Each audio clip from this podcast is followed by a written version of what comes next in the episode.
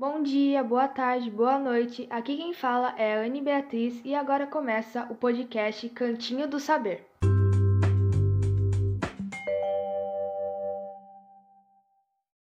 No podcast de hoje vamos falar sobre o uso sustentável da energia elétrica. Vamos receber também um convidado muito especial, Nicolas Campos. Tudo bem, Nicolas? Oi, tudo bem? E você? Ah, é um prazer estar aqui. Estou ótimo, obrigada. Agora eu vou te fazer algumas perguntas. Nicolas, como você contribui com o consumo sustentável da energia elétrica em sua casa? Então, Anne, é, aqui em casa, como você disse, nós temos adotado algumas medidas para um uso mais sustentável da energia.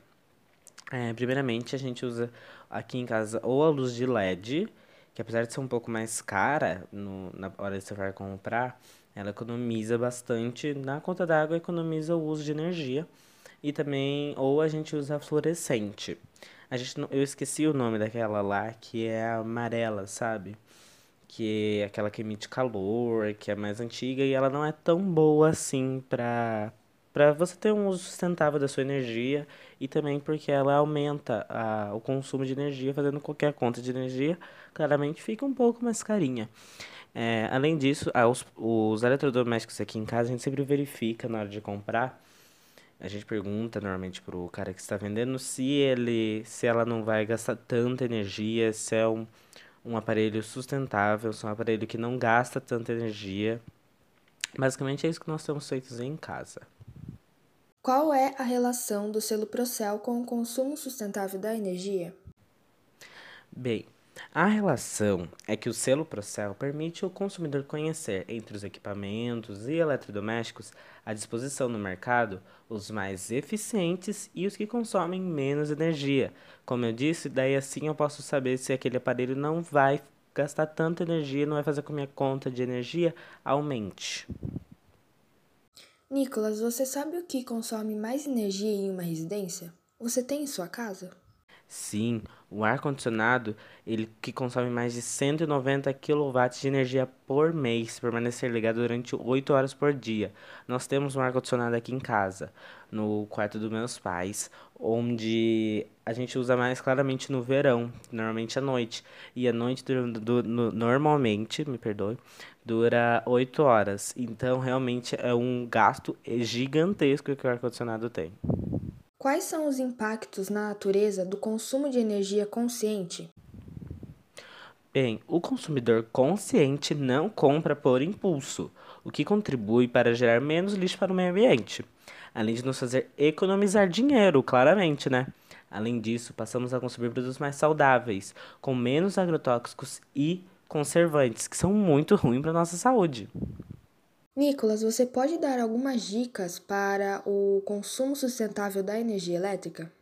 Então, Ania, tem algumas dicas simples que a gente pode utilizar no nosso dia a dia, que até mesmo já, a gente já ouviu falar delas. Primeiro, é não utilizar energia além do necessário, energia quando eu digo iluminação. Por exemplo, está de manhã, você quer ler um livro, só que seu quarto está escuro porque o sol não está mais batendo nele, vá para um ambiente mais iluminado. Assim você não tem que ligar a luz e gastar mais energia. Isso se aplica a várias coisas, até de noite, por exemplo, quando você sai de um cômodo. Apague a luz para não, não gastar mais energia. Segunda coisa é utilizar os aparelhos eletrodomésticos, desculpa, eles usam até desligados. Quando está na tomada, mas está desligado, eles usam cerca de 1 watt por hora, cerca aproximadamente. Cada aparelho muda um pouco. Então, se você não for utilizar ele e ele não é necessário ficar ligado, tire ele da tomada, afinal ele utiliza energia assim. Por exemplo, o micro-ondas, que a gente não usa todo momento, ele não precisa ficar ligado, quando você não for utilizar, tire ele do micro-ondas, do, da tomada. É... Acho que é só isso mesmo, essas são as dicas principais, mas que fazem bastante diferença. E por último, quais são as vantagens do consumo sustentável da energia elétrica?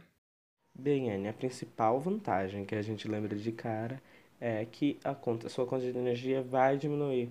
Então, isso é muito bom, né? Claramente, que é uma economização para a sua casa. E também que energia não vai ser jogada fora. Todo o investimento, por exemplo, o principal fornecimento de energia no Brasil são as hidrelétricas. O investimento que foi necessário para construir não vai ser jogado fora quando você, tá, quando você consome energia para nada, entendeu? Então foi isso, pessoal. Muito obrigada, Nicolas, por sua participação. Ah, obrigado pelo convite. Foi um prazer fazer esse podcast junto com você. Até mais.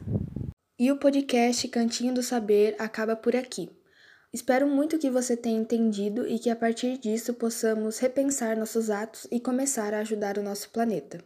Obrigada por sua atenção e até a próxima. Tchau!